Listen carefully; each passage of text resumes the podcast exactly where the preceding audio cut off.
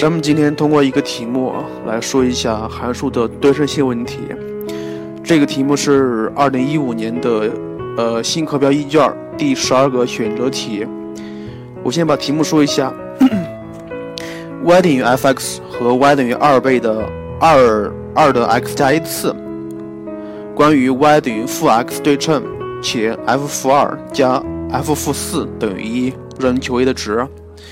我再重新说一遍：y 等于 f(x) 和 y 等于二倍的 x 加 a 次。关于 y 等于负 x 对称，且 f 负二加 f 负四等于一，让求 a 的值。呃，很显然，它是一个对称性问题。关于函数函数的对称性问题考的比较少，主要是考在考主要是考在三角函数部分里面。当然，函数部分也会考到的。首先，在讲这个题之前，先回顾一个知识点，就是说关于点对称的东西，两类知识点。你看一下，假设 y 等于负 x，这条直线的右上方，右上方有一个点。点的坐标是 AB，那么关于 y 等于负 x 对称的另外一个点，很显然在左下方了，它的坐标就是负 b 和负 a，负 b 负 a 这个点。那么另外一个情况，假设两个点关于 y 等于 x 对称，y 等于 x 对称，y 等于 x 对称的左上方有个点的坐标是 AB，那么关于 y 等于 x 对称的另外一个点的坐标就是 b 逗号 a，b 逗号 a。至于为什么，很简单，咱们举个例子你就知道了。假设两呃两个值不是两个点，关于 y 等于负 x 对称，它的左上方不是它的右上方有个点的坐标是一二，那么关于 y 等于负 x 对称的那另外一个点的坐标很显然就是负二一。但是怎么求的呢？咱们假设那个点是 A B 这个点，很显然 A B 这个点和一二这个点的连线，它是一条直线。这条直线和 y 等于负 x 垂直，所以两条直线的斜率乘积等于负一。这是第一个方程啊。呃，写完之后就是 b 减二除以 a 减一，它等于一。这是第一个。第二个就是这两个点的中点在 y 等于负 x 上，也就是说哪个点在 y 等于负 x 上？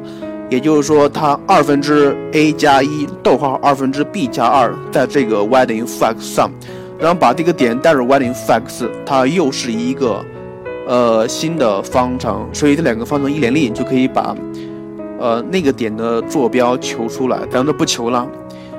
但在这里你需要把这个结论记下来啊，就是说，我再再重新说一遍，呃，如果两个点关于 y 等于负 x 对称。那么，这两个点它们的坐标，坐标首先是横纵坐标是相反的，并且是都是互为相反数的。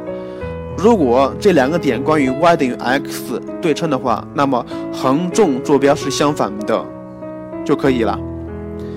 呃，咱们反过来再看这个这个题目啊，它给了 f 负二加 f 负四等于一。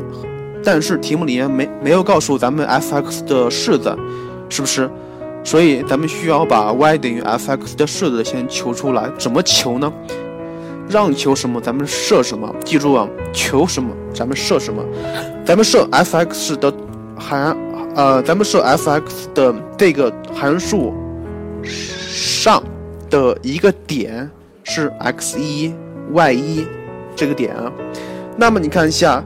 x 一 y 一关于 y 等于负 x 对称的点，那就是负 y 一和负 x 一，是不是？